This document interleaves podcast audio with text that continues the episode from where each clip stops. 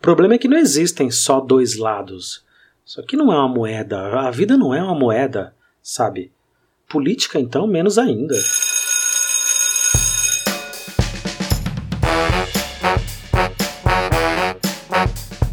Olá, alunos! Olá, professores! Olá, você que nos acompanha e que não é aluno, veja só, que também não é professor, mas gosta do conteúdo, curte o conteúdo. O meu forte abraço, muito, muito obrigado pelo carinho e por todo o retorno que eu tenho recebido de vocês. Muito obrigado. O meu nome é Luciano e eu não vivo num Brasil paralelo. Aliás, eu não faço a menor ideia do que é que isso significa, seja lá quem inventou esse termo e quais são as ideias contidas dentro dessa ideia, de uma outra ideia, de uma outra ideia.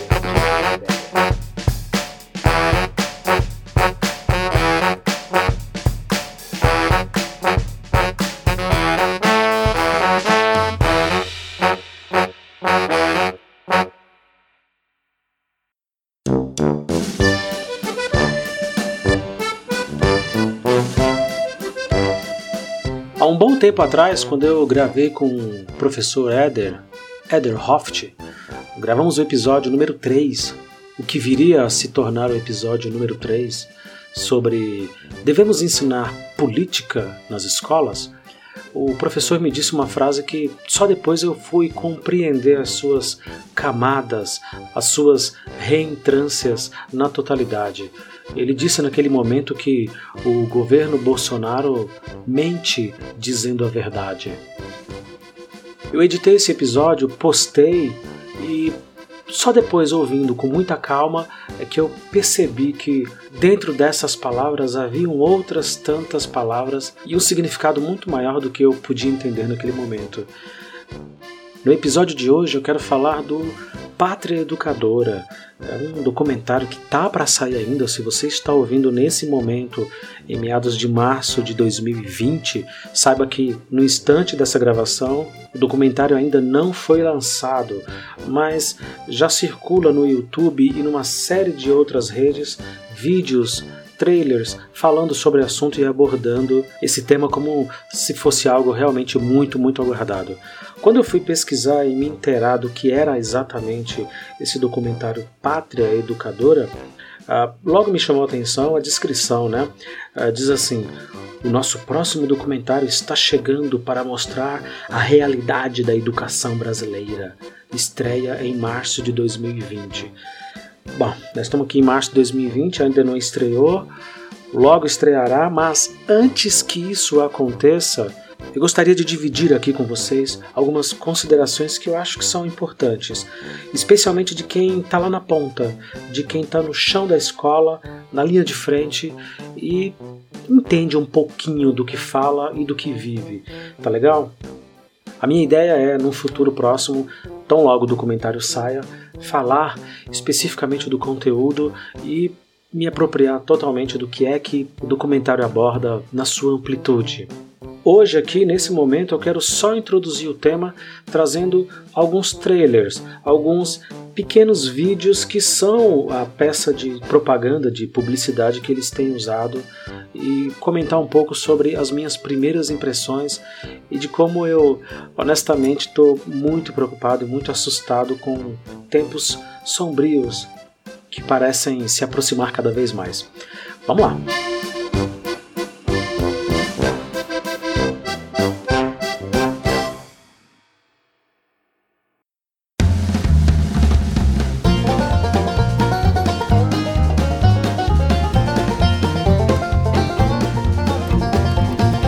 Quando o professor Eder disse essa frase de que o governo mente dizendo a verdade, o contexto daquela época, se você ainda não ouviu aquele episódio, eu recomendo muito que ouça, porque é um dos meus preferidos.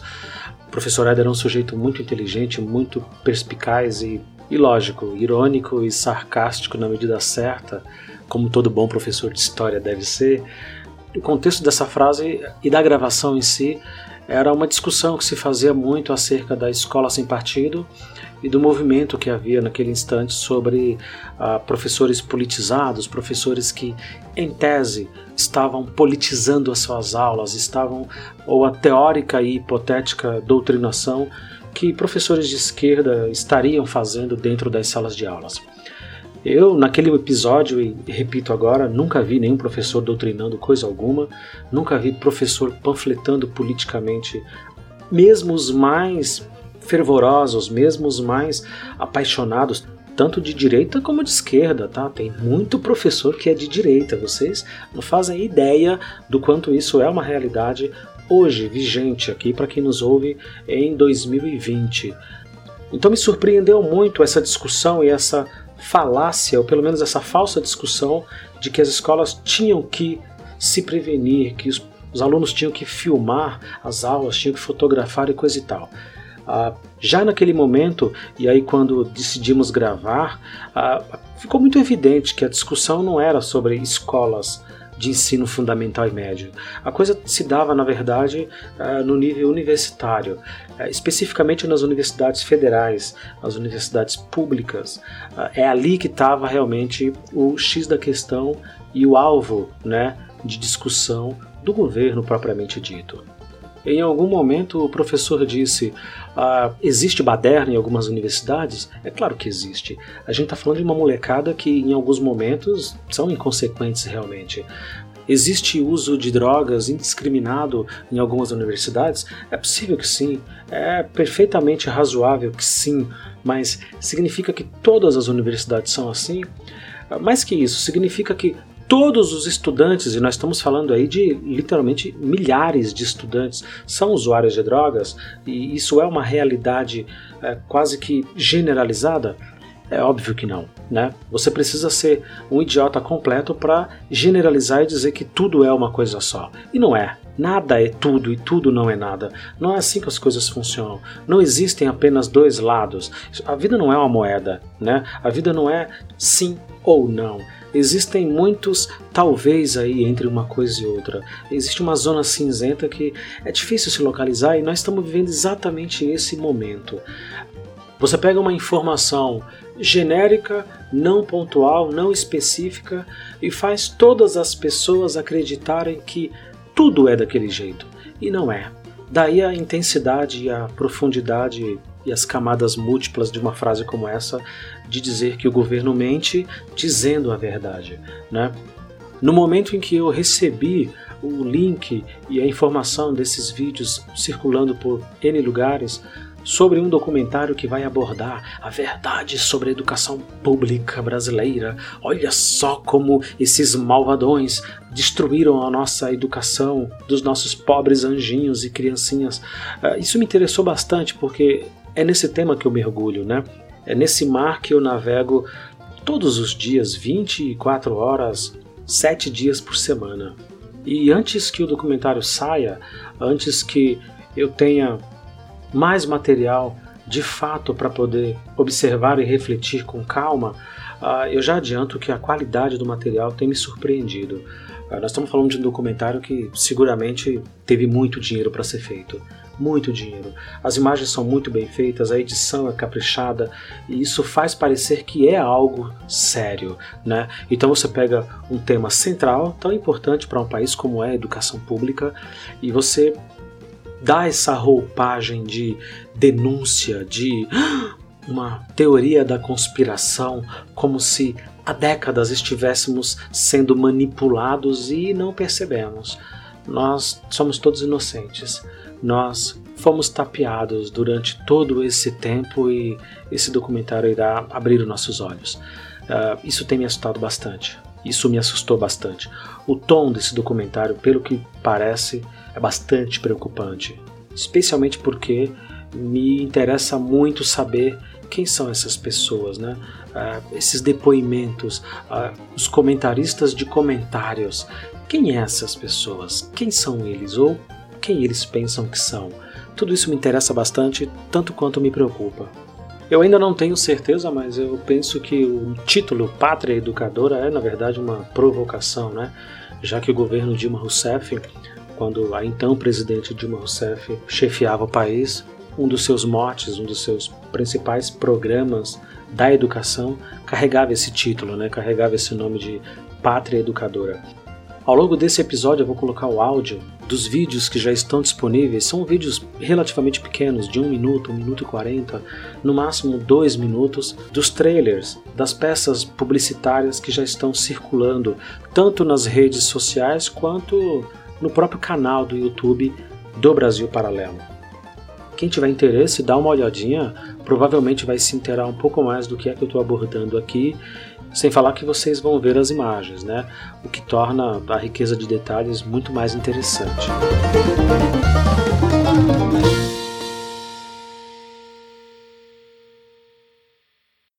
Eu estou absolutamente feliz por estar vivo ainda e, e ter acompanhado essa marcha da vontade amorosa de mudar o mundo marcha dos reprovados, marcha dos que se rebelam, marcha dos que querem ser e estão proibidos de ser.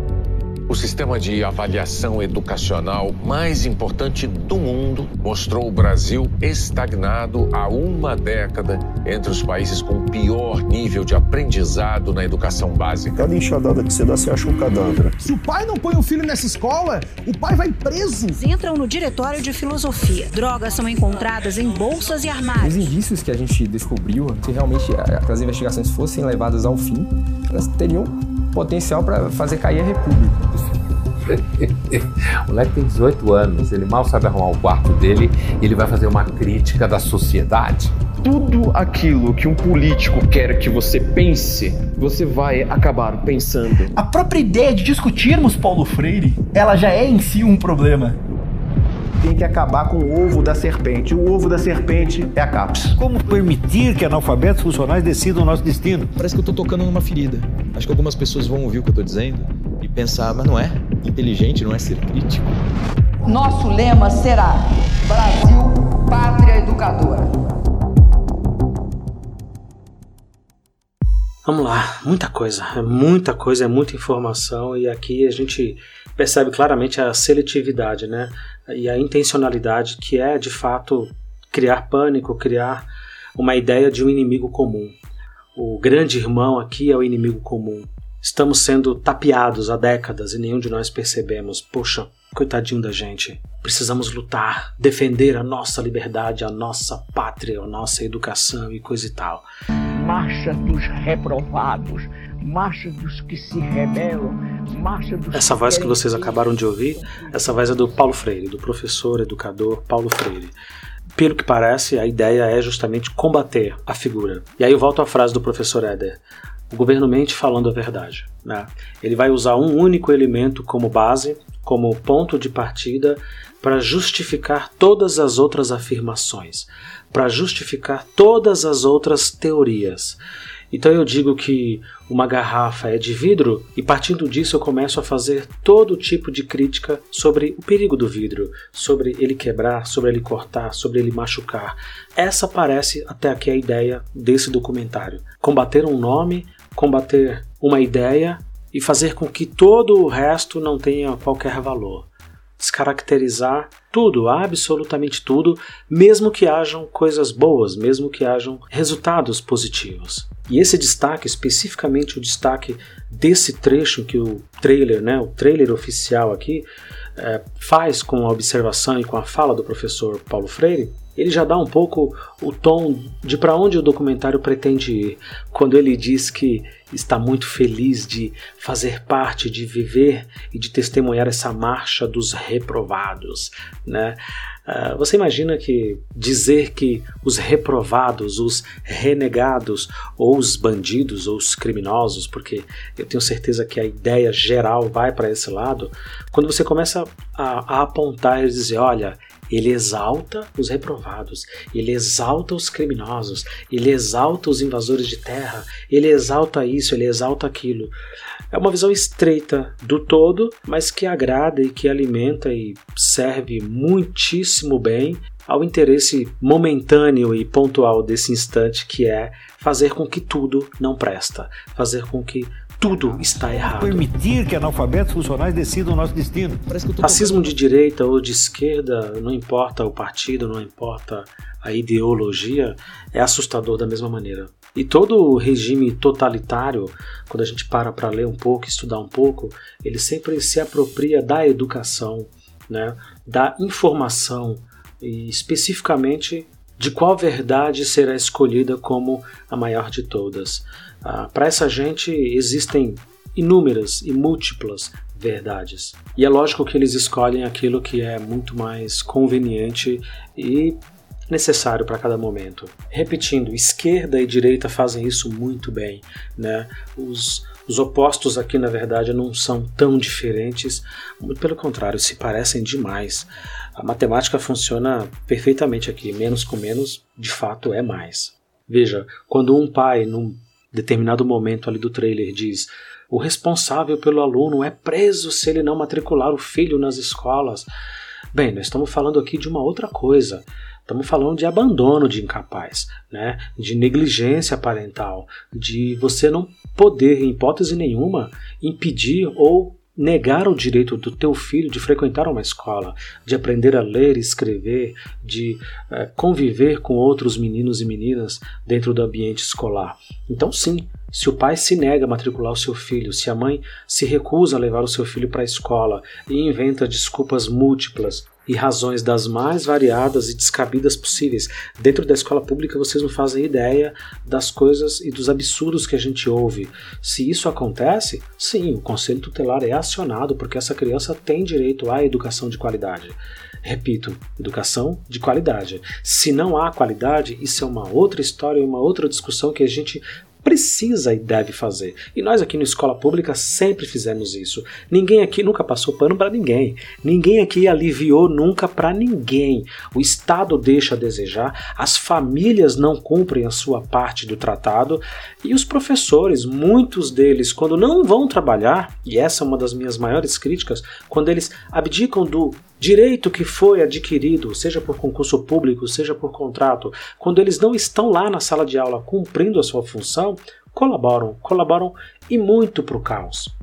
Quem é que perde nisso tudo? O aluno que não aprende, o professor que não falta, que está lá e tem uma escola completamente caótica e desorganizada, barulhenta, violenta, cheia de alunos desinteressados, desmotivados, porque afinal eles não têm todas as aulas todos os dias como deveriam e também o próprio Estado. Eu me arrisco a dizer que até o próprio Estado perde, porque o país não avança, né? A sociedade, de uma forma geral, não evolui. Então dizer, olha só que absurdo, o pai ou a mãe serão presos se ele não matricular os seus filhos. Sim, Sim, eles serão processados, eles serão acionados pelo conselho tutelar e encaminhados para que matriculem essas crianças numa instituição de ensino, seja particular ou privada. Tudo isso, na verdade, é apenas um pretexto para o homeschooling. Né? A ideia é fazer o seguinte: a partir de agora, qualquer pai ou qualquer mãe pode educar os seus filhos em casa. Então eu não preciso mais colocar os meus filhos naquela escola com aqueles professores malvadões, com aqueles professores politizados, doutrinadores, aqueles professores que vão falar de sexo, de reprodução humana, de espermatozoide óvulo. Não, não, não, não, não, nunca, não. Deus que me livre. Mais uma vez a frase do professor: usa-se uma verdade para mentir. Temos problemas muito sérios dentro das escolas, especificamente das escolas mais desassistidas, essas escolas afastadas que não têm praticamente nenhum recurso, não tem papel higiênico, não tem comida direito nas escolas, falta água nas escolas, faltam professores, faltam estruturas, mesas, lousas, falta giz. Eu cansei de fazer vaquinha com os colegas para comprar giz. Então dizer que o problema dessas escolas é a doutrinação, poxa vida, não é, não é. Ouçam o que um professor de escola pública que trabalha há muitos anos na rede tem a dizer. Não é esse o problema. Os nossos problemas do lado de cada ponte são outros. o moleque tem 18 anos, ele mal sabe arrumar o quarto dele e ele vai fazer uma crítica da sociedade. Tudo aquilo que. De novo, vamos lá. Muita coisa, muita informação em poucos segundos. Ah, a primeira voz que vocês ouvem é do filósofo, professor, escritor, o Luiz Felipe Pondé, que tem sido bastante crítico também, já há muitos anos, a uma série de questões e temas da qual a esquerda se apoderou, né? Ele tem um raciocínio, uma, ele tem um raciocínio e um pensamento muito longo, já muito público e muito divulgado sobre o que é que ele acha de, de determinados assuntos, especificamente esses, né? Que a maioria das pessoas, pelo menos os mais desinformados, pensam que são causas exclusivas da esquerda. Uh, e não são. Né? A causa LGBT, por exemplo, não é uma causa exclusiva da esquerda. Ela se apropriou disso, é, conseguiu fazer as maiores mobilizações e algumas conquistas, algumas vitórias, alguns avanços, e faz parecer que todo mundo que apoia ou é simpatizante da causa, pelo menos ninguém vai negar que essa é uma causa humana, né? é uma causa de todos nós porque falamos aqui de respeito, de empatia, de liberdades fundamentais. Ninguém aqui vai negar que essa é definitivamente uma causa uh, extremamente importante e cara a todos nós. Não necessariamente de esquerda, apesar de os discursos estarem muito próximos uns dos outros, né? Mas aqui, especificamente nesse trecho em que ele comenta, uh, o sujeito de 18 anos não consegue nem arrumar o próprio quarto, não consegue forrar a própria cama, vai conseguir dissertar e refletir sobre a sociedade que ele vive. Então, mais uma vez, a verdade para poder mentir. Né? Não o filósofo, não o professor Pondé, mas sim as pessoas que estão direcionando esse documentário. Eu concordo, um jovem de 16, 17 anos ou 18 que precisa prestar um vestibular e tem que decidir todo o seu futuro e imaginar quais cursos ele vai fazer para uma profissão que ele deverá seguir pelo resto da vida, isso é bobagem. Ninguém tem capacidade nem compreensão bastante para decidir algo tão importante assim, tão cedo, tão jovem. Menos ainda para refletir sobre a sociedade. Uh, como é que você sabe? Você que me ouve certamente poderia me perguntar e deve me perguntar. Eu vejo isso todos os dias em sala de aula. Eu vejo isso todos os dias na rotina dentro de escola pública. A imensa maioria das vezes, e aqui eu vou generalizar e é de propósito, na imensa maioria das vezes, esses jovens que estão especificamente no terceiro ano do ensino médio, eles têm pouco ou zero, nulo interesse sobre política, sobre economia, sobre, uh, sei lá, assuntos realmente importantes e que são capazes de decidir o futuro de uma nação. A imensa maioria está pouquíssimo preocupado com qualquer coisa que exija reflexão, introspecção, análise, um pensamento crítico racional. E não é para menos, eles têm o funk, eles têm o pancadão, eles têm celular novo, novinho no bolso, casa, comida, alimentação, eles têm um conforto que muitas outras gerações não tiveram. Recentemente, uma mãe, numa reunião com a gente na escola, é, aos prantos, isso é tudo é muito triste às vezes, é, me disse: professor, eu não sei o que fazer. Eu dou de tudo para esse menino, ele tem tudo, ele tem um quarto, ele tem roupa, alimentação, ele tem uma casa. Eu acabei de comprar um celular financiado não sei quantas vezes e ele só me dá trabalho, ele só me dá desgosto, ele não estuda, ele não se dedica, é, falta com respeito com os professores.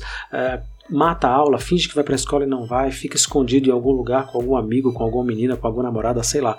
É, eu não sei o que fazer. E a minha resposta é quase que automática, né? depois de anos ouvindo esse tipo de coisa, é, dizendo o seguinte: bom, se ele tem de tudo, talvez esse seja o problema, né? Por que é que ele vai se esforçar e vai se dedicar um pouco mais se ele tem tanto? Né? A minha geração, nos anos de 1980, e seguindo a minha adolescência nos anos de 1990, ouviu durante muito tempo que a gente precisava estudar para ser alguém na vida. Uh, essa frase não faz o menor sentido hoje. Né? Dizer para um aluno meu que ele tem que estudar para ser alguém na vida, como assim? Mas eu, eu já sou alguém. Eu sou o fulano que é o tal, que faz e acontece e não sei o quê. Então, assim, os tempos mudaram. A vida do brasileiro mudou, felizmente, para melhor em muitíssimos aspectos. Socialmente, nós avançamos muito. Ainda existe pobreza extrema, ainda existe miséria, uma desigualdade social que ainda é brutal e tem se agravado tanto agora nas últimas crises, nos últimos anos. Mas é inegável que a vida hoje das pessoas ela é um pouco melhor do que eram, por exemplo, há 20 anos atrás, há 30 anos atrás. Isso é inegável. Só que toda essa melhora não trouxe necessariamente uma consciência, né? especificamente desses pais. Né? E aí eu uso essa frase, esse pequeníssimo trecho de alguns segundos do Luiz Felipe Pondé, que o documentário usa aqui nesse pedaço no trailer, uh, ah, para também fazer a minha crítica com relação às famílias. A vida melhorou, as condições melhoraram, o que não melhorou foi a capacidade dessas famílias, desses pais e mães e responsáveis por esses alunos, de cobrá-los, né? de exigir na mesma quantidade, na mesma proporção que eles devolvam em dedicação, em participação, em estudos, tudo aquilo que eles recebem da família. Eu não exagero quando eu digo, e é possível que alguém pense que eu esteja exagerando, eu não estou. A imensa maioria realmente não está preocupada com o futuro, não está preocupada com o mercado do trabalho, com uma formação robusta, caprichada, bem feita. É, aprender a ler, escrever corretamente, interpretar um texto, é, saber fazer cálculos básicos, simples, não. Infelizmente não. É uma luta quase que constante, né? E a escola que eu estou esse ano, ela tem um ensino médio à noite, né, o ensino médio regular. E eu vou confessar para vocês que tem sido um dos piores dias de toda a minha carreira. Seguramente um dos piores dias e os piores momentos, porque a quantidade de embates, de discussões, de bate-bocas, de problemas que a gente tem enfrentado, eu pessoalmente tenho enfrentado com muitos desses alunos, uh, tem me desanimado bastante, porque perdeu-se o respeito, perdeu-se o filtro, perdeu-se a capacidade de entender por parte desses alunos que eles estão dentro de uma escola, que eles estão num ambiente cujo qual o objetivo ali é aprender alguma coisa, é buscar formação, reflexão, análise crítica, enfim, todas essas coisas que eu venho repetindo há quarenta e tantos episódios aqui no Escola Pública Podcast. Eles simplesmente não têm isso, não tem isso. E aí você manda chamar um pai, manda chamar a família, faz uma reunião, você tenta fazer ali uma abordagem pedagógica para tentar solucionar problemas gravíssimos de falta de respeito, de total e absoluto desprezo pelo estudo, pelo conhecimento, e as famílias ficam abobadas porque elas não sabem que os seus filhos são assim quando não estão em casa. Você percebe no olhinho de cada um desses pais e mães quando vão na escola e participam dessas, desses encontros, dessas nossas interferências pedagógicas, eles realmente não fazem ideia de quem são os seus filhos. Uh, e eu poderia colocar isso como se tudo fosse desse jeito, como se tudo fosse ruim e o culpado fosse, sei lá, o Paulo Freire, ou o culpado fosse, sei lá, o Mário Covas, para quem nos ouve, era o governador daqui do estado de São Paulo, morto por um câncer ah, no seu segundo mandato, assim que se reelegeu depois de 1998. Eu poderia eleger o culpado que eu quisesse, mas a coisa não é tão simples assim. Uh, esse é um problema gigante, múltiplo e de N causas e certamente passíveis de se resolver por N soluções. Então, já nesse primeiro trailer, me assusta muito, muito, monstruosamente observar que o objetivo aqui não é discutir a escola pública. Né? Uh, é muito frustrante, é muito, é muito triste é, perceber esse tipo de coisa e constatar esse tipo de situação. A questão aqui não é discutir escola pública coisa nenhuma. A questão é eleger um inimigo comum e bater nele sem dó, para aí sim, né, poder colocar em prática o meu plano, a minha ideia, a minha ideologia, essa palavra que tem sido tão machucada e tão batida, a minha filosofia de trabalho. Uh, na educação não é assim que as coisas funcionam. Uh, a educação funciona através de uma construção, e a construção precisa de olhares múltiplos, de ações múltiplas. O que não dá certo a gente descarta, o que dá certo a gente continua e vai em frente. É, essa coisa de terra arrasada me, me preocupa muito. Eu, eu não gosto disso. Eu, eu, não, eu não entro em discussões políticas partidárias porque eu sei que as ideias estão sempre inflamadas e sempre impregnadas de frases prontas, de palavras de ordem, e tudo isso honestamente me enoja bastante e é o que menos me interessa nessa discussão. Eu quero saber na prática como é que a gente faz para melhorar a educação pública. Eu preciso de uma escola melhor equipada, eu preciso de uma escola com professores que não faltem, eu preciso de uma escola com professores que não faltem e que recebam salários melhores, que tenham planos de carreira, eu preciso de famílias mais presentes presentes, eu preciso criar mecanismos e maneiras de fazer com que essas famílias participem de verdade, participem mais da vida escolar desses meninos e meninas, que é o que a gente justamente não tem. Partindo disso, outros problemas vão surgir, outros desafios vão surgir, mas eu não posso de maneira nenhuma dizer que porque um jovem não consegue arrumar a própria cama, esse é o problema da educação pública brasileira, sabe? Não é assim que as coisas funcionam. Nenhum de nós aqui, na nossa época, tirava 10 em tudo. Nenhum de nós aqui sabia arrumar o nosso próprio quarto. Eu nem quarto tinha. Nenhum de nós era esse pequeno gêniozinho que agora, como adultos, a gente quer fazer parecer que era. Não era. Nós éramos tão ou mais desinteressados quanto esses jovens. Nós éramos tão ou mais desmotivados quanto esses jovens. E a escola era e continua chata até hoje. E é esse o nosso verdadeiro desafio. Você vai acabar pensando. A própria ideia de discutirmos Paulo Freire, ela já é em si um problema. Tem que acabar com. Bom, pausa de novo. Uh, no trailer, se você teve a curiosidade, e eu recomendo muito que você vá para o YouTube assistir para acompanhar, já tem mais de meio milhão de views no momento da gravação desse episódio aqui do podcast. Uh, no trailer não aparece o nome de todas as pessoas que estão dando esses depoimentos. Aqueles que eu conheço, eu estou nominando aqui para vocês. No caso, Paulo Freire, Pondé, William Bonner e tantos outros. Uh, mas boa parte das pessoas que aparecem aqui eu não faço ideia de quem é. Quando o último rapaz diz aqui, por exemplo, que só a ideia de discutir Paulo Freire já é um problema, bom, aí eu concordo com ele. Mais uma vez, a verdade servindo para mentir. Eu concordo com ele. Uh, não existem ideias que não possam ser discutidas. Tudo pode ser discutido. Religião pode ser discutida, futebol, política, tudo pode e deve ser discutido, mas ela deve ser discutido. Uma discussão não pode se tornar uma guerra, né? Não pode e não deve se tornar uma batalha sangrenta. Uh, nós estamos vivendo um momento muito maluco em que as pessoas querem lacrar, as pessoas querem sair vencedoras da discussão. A gente não quer dizer, refletir, ouvir, pensar, refletir, dizer de novo. E eu incluo nisso daí professores, tá? Infelizmente, é uma crítica que eu tenho feito também aqui na escola pública sobre a incapacidade, às vezes, de discutir coisas simples, mas realmente discutir, colocar pontos de vistas e tentar encontrar pontos de convergência. Infelizmente, isso não é uma realidade. Então, reiterando, discutir Paulo Freire, claro, com certeza, sem sombra de dúvidas, mas assim, quais são as nossas outras opções? E nós temos excelentes outras opções aqui no Brasil e lá fora. E todas elas são válidas dependendo do contexto, dependendo de cada pontualidade, de cada excepcionalidade. O mais importante aqui é o nosso objetivo final: melhorar a educação. Fazer com que os números melhorem, fazer com que os índices subam e a gente não tenha tanta gente analfabeta como nós temos hoje. Mas isso é culpa do Paulo Freire? Bom, pera lá, calma aí. Uma única pessoa, num país tão grande como o nosso, com centenas de anos de história, pode ser responsabilizado sozinho como a causa primal de todos os problemas? Olha, se isso não é um discurso totalmente autoritário, então eu não sei mais o que é. Discutir, sim, mas elegê-lo como a raiz de todos os problemas, acho muito complicado. Eu, particularmente, tenho uma série de divergências com o Paulo Freire.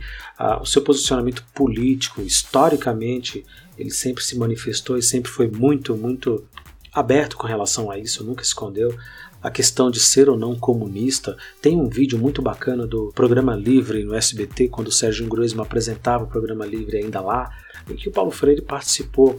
E ele foi, assim, extremamente prolixo nas suas respostas, né? Foram respostas gigantes de, sei lá, 10, 15 minutos e acho que teve umas 4 ou 5 perguntas o programa inteiro. Em algum momento lá se questionou essa coisa dele ser ou não comunista, dele pensar ou não de maneira comunista e coisa e tal. Eu discordo de muito dos seus pensamentos, acho que a sua obra tem que ser lida assim com cuidado, com apreço, com respeito, porque Boa parte do que ele realizou, especialmente no Nordeste, de forma tão revolucionária para aquela época, é algo que a gente deve levar em conta. Mas daí a dizer que ele é o único gênio da raça ou que ele é o pior de todos, aí já são outros 500.